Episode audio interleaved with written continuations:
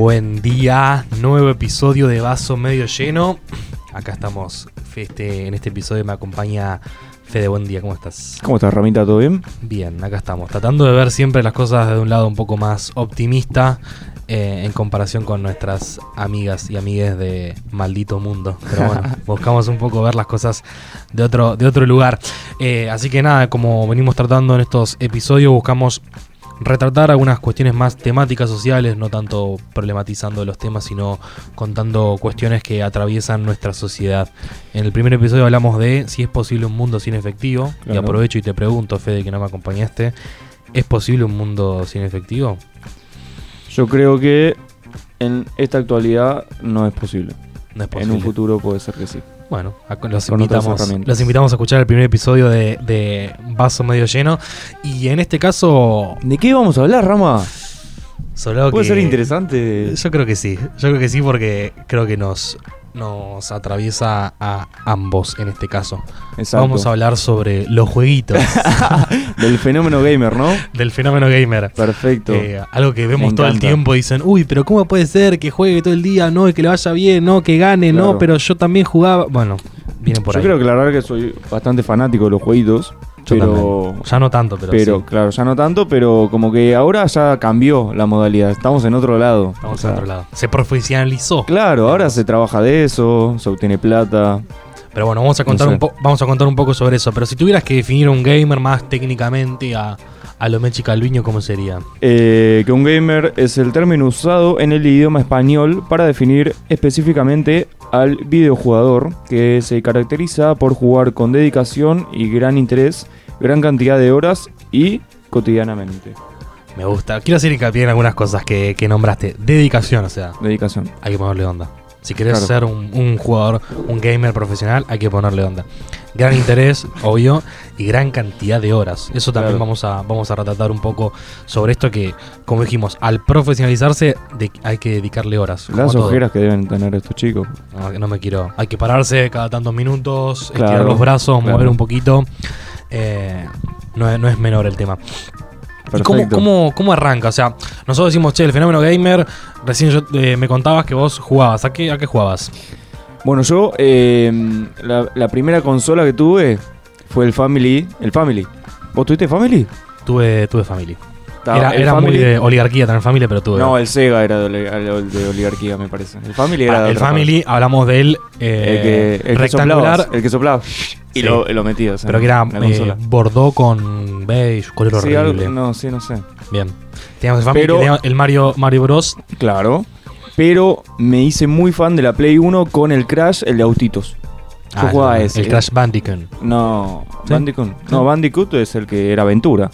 No, no. Ah, sí. Sí, ¿No? sí, sí, era, ¿Seguro? Era, era ese, estoy seguro. Bueno, era muy fan de ese y después siempre del FIFA. De, de- Contemos a la gente que entre a, a Fede y a mí nos separan casi dos décadas, así que vamos a hablar. Fede está muy avanzado en, en los juegos que juega. Eh, y después pasamos a la época de los cibers, o sea, salir de casa. Claro. Como eso era el primer- Claro. la primera instancia, primer Claro. encuentro con los videojuegos, de jugar al Mario Bros y demás, y después empezamos a ir de casa para juntarnos a jugar con otros, Claro. pero en un espacio físico. No era online, o sea, estábamos todos juntos dentro de un lugar Exacto. jugando. Salimos de la casa y ahora Claro. estamos jugando en otro lugar. En los mediodías del colegio, Ibas yo me iba a Coto, al, al lugar de comidas.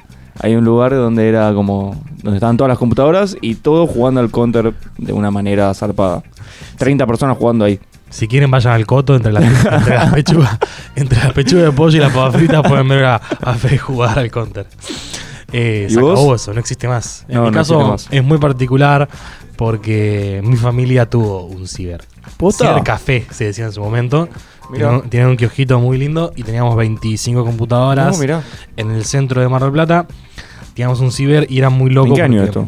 2000, 2001. Ah, con el 1-1, mirá. Sí, en la época gloriosa, gloriosa claro. del ciber.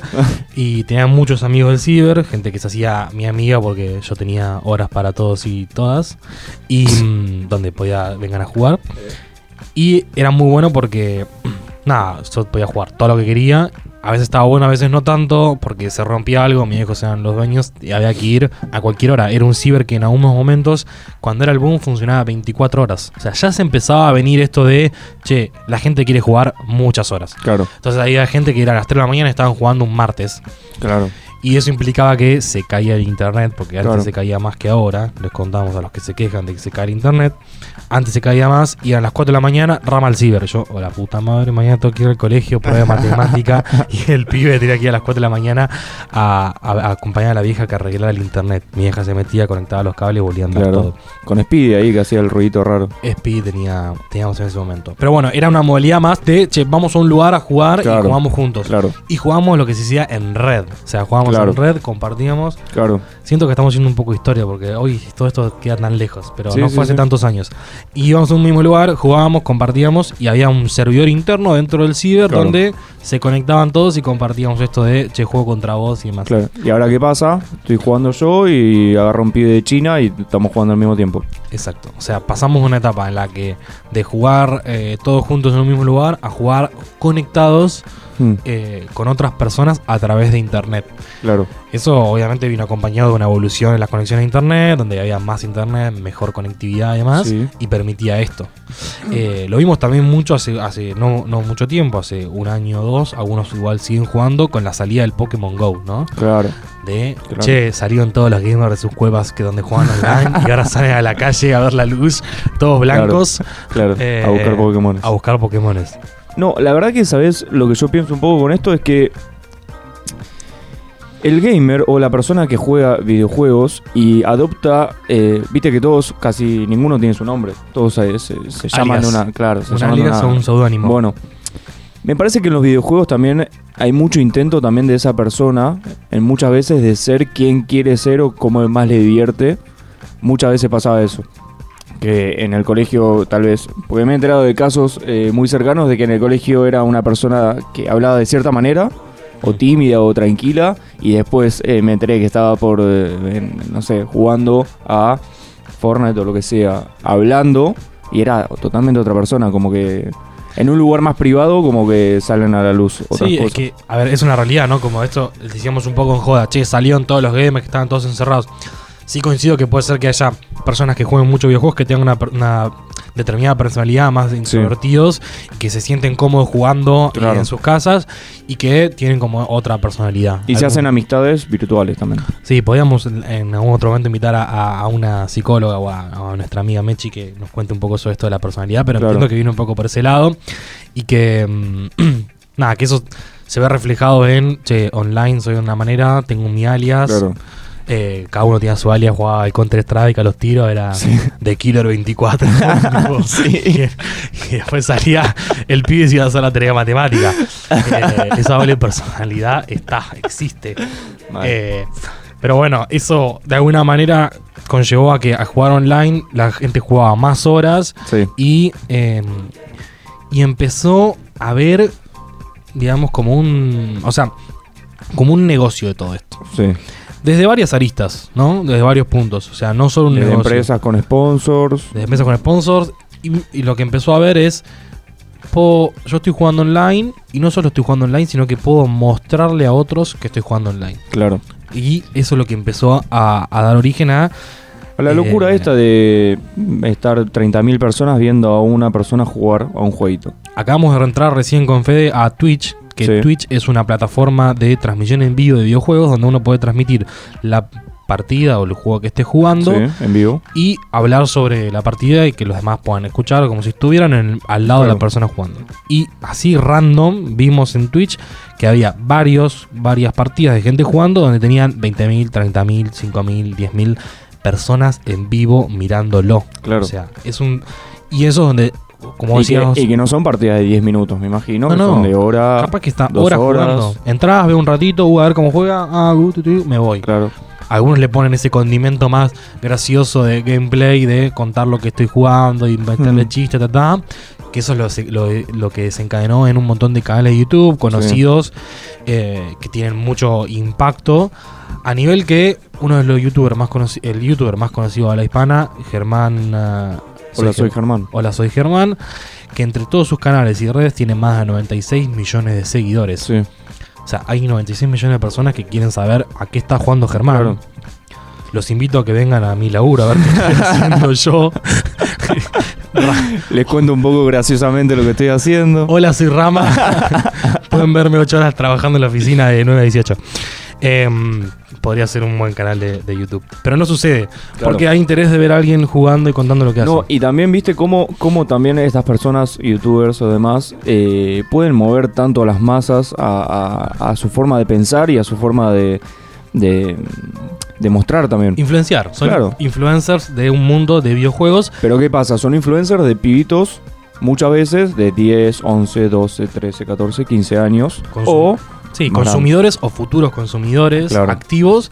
Entonces las marcas empiezan a poner el ojo en esto y están buscando todavía, y yo creo que se está todavía descubriendo cómo pueden hacer las marcas para eh, publicitar a través de este medio. Porque Claro. es un medio no tradicional, es algo como que todavía no está tan conocido. Sí hay mucho eh, sponsoreo de, sí, eh, sponsoreo con un teclado, un mouse, Sí. un monitor, marcas digamos propias de la tecnología. porque Eh, hay otras marcas que todavía un poco no se animan a aparecer en, en- en- en contacto con, con los jugadores porque lo, a mucha- o sea, con, eh, un caso que me contaron, eh, el otro día justo tuve una entrevista con, con una empresa de, de jugadores eh, de videojuegos que me contó como toda la historia y yo me lo iba imaginando como, un como si fuera un equipo de fútbol. Es así, realmente. Está la empresa, la sociedad, es una, era una sociedad anónima, la cual tenía equipos por videojuegos. Tenía de Fortnite, tenía de FIFA, tenía de League of Legends, tenía, no, no sé, estas cosas. Sí.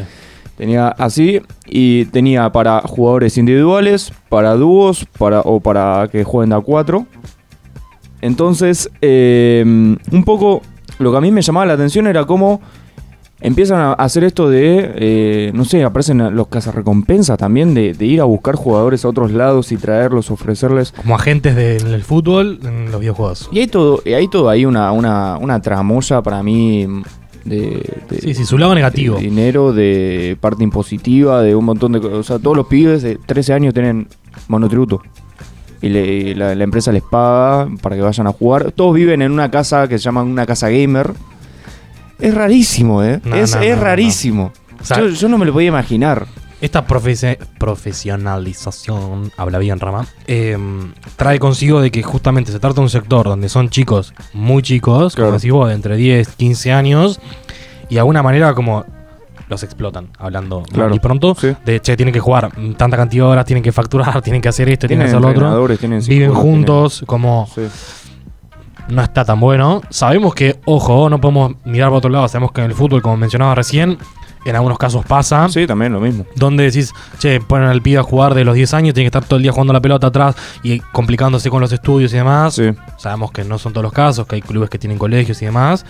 Pero eh, hay un cierto paralelismo con eso de profesionalizar un, Bueno, una, una claro. como el videojuego. ¿Y qué contaba con esto? Eh, me contaron un caso que una marca eh, le había ofrecido que muestre su producto en- mientras hacía streaming. Y el pibe estaba loquito. El pibe agarró el coso, agarró y lo, lo revolvió contra, lo revolvió contra la pared y dijo, esto es una mierda. Y, y después aparecieron videos de los seguidores haciendo lo mismo. Claro. Entonces las marcas dijeron, che, bueno, Claro, no vamos a aparecer todavía en esto. Influencian a punto de que en lo negativo decís, che, esta marca nos va, el tipo Claro. te dice, no va, y les dicen, che, che, esa marca no va. Claro. y los seguidores, porque es muy potente, digamos, eh, eso de influenciar. Y como contábamos eh, recién la revista Time, que suele nombrar las personas más eh, influyentes eh, en los medios, nombró a Germán como dentro de las 25 personas más influyentes del mundo. O sea, hoy hay un youtuber que tiene capacidad de mover tanta cantidad de gente. ¿Viste alguna vez algún video de esta persona? Yo he visto algunos videitos. eh, Mis comentarios no son los mejores. no, Ah, tampoco. No, tampoco porque es como... No quiero bardear, pero... no son A mí tampoco me gusta, está el famoso Rubius, después sacan Claro. libros porque quieren llegar a otro segmento de los pibitos que leen. Tiene un cómic, tiene tres, tres, tres cómics, el Rubius. Hay muchos youtubers de este tipo. Eh, sí, sí, es, es increíble y al nivel que, que genera mucha plata porque a grandes rasgos yo le puedo dar algunos números para que se imaginen, ¿no?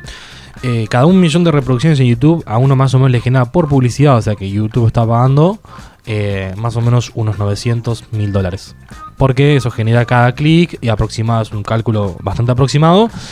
Pero imagínense que estas personas tienen 30 millones de suscriptores en sus canales de YouTube, suben un video, cada video tiene 2 millones, 3 millones de reproducciones, son 3 mil dólares por cada video, suben algunos videos por semana, es mucha plata. Sí. O sea, estamos hablando de que esta gente y este caso son millonarios, por no decir multimillonarios, mueven mucha plata. Claro. Eh, entonces empieza a haber todo un interés de las marcas y, y- y también esto de quiero ser youtuber, quiero ser Claro. gamer, quiero llegar ahí y ganar esa plata. Claro. Eh, entonces, como decimos, che, empieza a crecer el fenómeno por un lado de la gente que lo ve, que lo difunde, youtubers y demás, y por otro lado, la profesionalización, ¿no? Mm. Antes de pasar a la profesión, no quería dejar de marcar que es algo que viene muy marcado también en, Sí. en cuanto al género, porque eh, según los datos que encontramos en, en Wikipedia, reconfiable, el 85% de la gente que mira son, son hombres y el 15% restante mujeres, y el 60% se encuentran en los 18 y los 34 años de edad. O sea, es algo que hablamos en un momento de los millennials, apunta a ese público y donde mayormente eh, hoy son hombres, nenes, de alguna manera, que consumen este tipo de, de cosas. El tema, el tema también a mí lo que me asusta un poco es lo que se consume también. O sea, los comentarios que se escuchan, las, las la- o sea, estamos jugando un jueguito que es de matar gente. Mm. Y todos nos estamos cagando de risa de eso. Y lo único que el pibe de 13 años, 14 años está viendo eso, es como que, que se lo está influenciando desde un lado que no está tan bueno. Eh, Sí, los juegos de armas, digamos, y los juguetes por, también. eso no, por eso no es como tal vez como lo hacíamos nosotros en- cuando jugábamos antes. Sea, era más de jugar entre amigos, cagarnos de risa y ya está, se terminó. Ahora se volvió un fenómeno que es una locura, me parece. Sí, sí, coincido que los juegos bélicos no son lo ideal, pero aparentemente son los más consumidos. Hoy en día, eh, en esto que hablábamos de, che, por un lado, visualización, por otro lado, profesionalización a nivel deporte. Eh, y de hecho es conocido como eSports o, o deportes electrónicos. eh, o sea, viene el desarrollo por ese lado también. Y uno de los juegos más jugados, que es el que vamos a hacer mención, es el Fortnite. Que es un juego de dibujos animados. Sí, dibujos animados. Pero se matan unos al otro. O sea, hay- Supervivencia, gana el que el último que queda. Es como un. Eh, ¿Cómo se llama la película? Eh, Maze Runner, ese tipo. sí, De ese tipo de películas. es- es. Eh, no lo jugué. Fue es campeón inter, interbarrial de Fortnite. le ganó el de campeón de Núñez. que no jugué nunca. campeón de Núñez le ganó al campeón del Grano. Vino mi hermana un día a preguntarme cómo histórica. se jugaba y intenté y me mataron al principio y dije, no, esto es una. ya está". Esto que hicimos en joda de campeones inter- interbarriales no existe, pero sí hay campeones nacionales, campeones provinciales y campeones que compiten por un lugar, un ticket en el mundial. Y recientemente. eh, Un argentino. Un argentino cuyo nombre es Tiago. Eh, Lap. Lap. La app, la app, la aplicación ya el pibe nació marcado para ser, para ser gamer. 13 Eh, años. 13 años, clasificó al mundial. Él eh, clasificó a través del, del servidor de Brasil, porque eh, a nivel latinoamericano competían en los mismos puestos que Brasil. Y clasificó con un lugar al mundial en la competencia individual, porque tienes competencias individuales, competencias Sí. como el tenis, singles, Sí. dobles. Sí. Lautaro clasificó en Salió quinto la quinto. Eh, y es el, el mejor no estadounidense. O sea, estaban arriba de él cuatro estadounidenses y él después. O sea, imagínense lo grosso y el, y el camino que se le abre a este pibe en el mundo gamer, siendo el, eh, digamos, americano, o sea, el Mm. continente americano, el Sí. segundo, el, el segundo después de, de Estados Unidos, y eh, con un premio por haber participado de 50 mil dólares, más el premio por haber salido quinto de unos aproximadamente 900 mil dólares. 900 mil dólares, más sponsors y demás. Claro. Eh, y eso salió en todos los medios últimamente. Guacho, el. el, el Yo el tengo pibe- que si yo hago la cuenta de lo que tengo que trabajar para ganar 900 mil dólares, eh, me pongo un parripollo. ¿Entendés que el pibe cayó a Ezeiza el otro día y había 600 personas esperándolo? 600. Pibe de 13 años. No, no, no. 600 personas esperándolo. Después viene Roberto Carlos a- al Gran Rex y no lo recibe ni la tía. El pibe de 13 años, 600 personas. Lo tuvieron que sacar. Lo tuvieron que sacar por una puerta distinta. Lo subieron a una camioneta de esas negras que no se ve nada y se lo llevaron, tipo. No, no, como si no. fuera. Sí, no sí. sé. Me lo imagino con un buzo canguro, viste, 13 años y unos nerds, tipo. Dos Comiendo un golosinas. push pop. Sí, sí, sí, sí. Nada, increíble. Bueno, eso, eso estamos dimensionando lo que mueve, 900 mil sí. dólares. Se comunicó Macri con el Ah, pibe o con el papá. eh, terrible, o sea, para llegó a hablar con el presidente, un pibe que juega a jueguitos en su casa. Yo le hubiera pedido que no me cobre 35% de ganancias porque estaba la, la joda en todos lados, salió, el- La, llegó. la FIP Cuando le, entra, cuando le entran 900 lucas, la FIP va a decir monotributo 900, categoría H, se lo matan, o sea, pobre pibe. Eh, pero bueno, eso es lo que, lo que un poco mueve y decimos, che, lo decimos un poco en chiste, pero realmente es, es duro y es medio dramático toda la parte de, che, tiene que cumplir un horario, entrenar, como decías Sí. vos, 8 horas por día, con poco descanso, o sea, empieza a ver todo eso y en eso no queríamos de, yo no quería dejar de, recomendar una película que es bastante culto, que la pueden encontrar en internet, que se llama Gamer, es una película ucraniana. Eh, tuve la, la oportunidad de verla en Movie, que les comento para los que no conocen, Movie es una plataforma estilo Netflix, pero que tiene eh, una selección de películas bastante curadas. Movie es muy piola, pueden buscarlo, es eh, pagan una suscripción más barata que Netflix, donde tenés 30 películas, Movie auspicianos, donde tenés 30 películas y vas las películas duran 30 días. O sea, las películas se van todo el tiempo renovando, son 30 y duran 30 días, entonces sale una, entra otra. Y eh, son películas bien curadas, o sea, las eligen personas. Distinto a Netflix, donde te mandan películas de Adam Sandler porque la gente le gusta Adam Sandler y todo el mundo quiere verlo, y de repente decís Claro. que hace Adam Sandler protagonizando una película.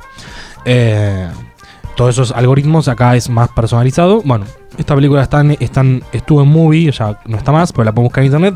Se llama Gamer, es una película bien dramática donde realmente muestran esto de un pibe que empieza a jugar y le empieza a ir bien y lo empiezan a decir, bueno, lo contrata un grupo de estos que contratan jugadores, Jugadores. para profesionaliz- profesionalizarse. ¿Cómo me cuesta esa palabra? Y, mm, y el tipo está 8 horas por día, tiene poco descanso, se empieza a sentir mal, empieza a tener problemas en el colegio, Sí. la madre le empieza a retar, está muy bien eh, mostrado todo, toda esa cuestión, así Sí. que los invito a verlas. Y por último, tengo una recomendación más vintage. Para los gamers de los clásicos, para los gamers que prefieren jugar eh, juegos de mesa. ¿Juegas juegos de mesa? Juego, juego de mesa. ¿Qué juego de mesa te gusta? Eh, me gusta mucho el tabú. Me gusta mucho el. El. El tech tuvo una época que me gustaba bastante. ¿Y ahora? Eh, me acuerdo. Al principio. Al principio jugaba mucho al. ¿Cómo se llama? ¿Al quién es quién?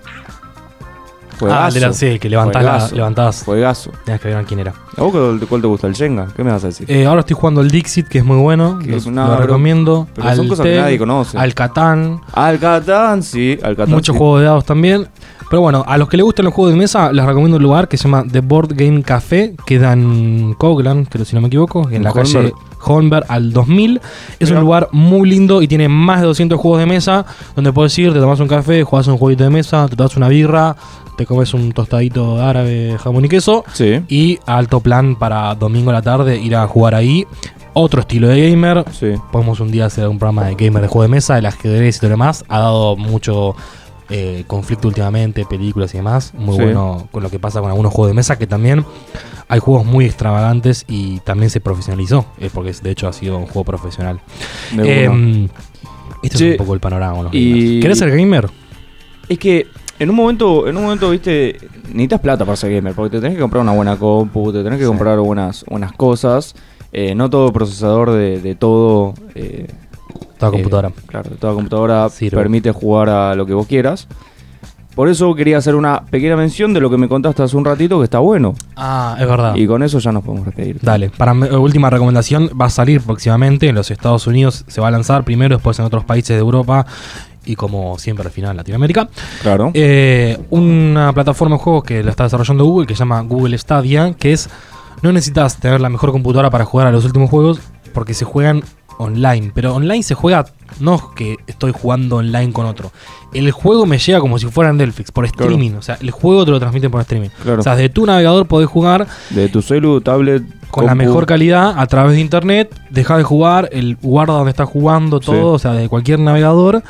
eh, va a costar sus cuantos dólares por mes y después Sí. vas a tener que pagar cada juego, pero esto va a permitir que cada puedes jugar.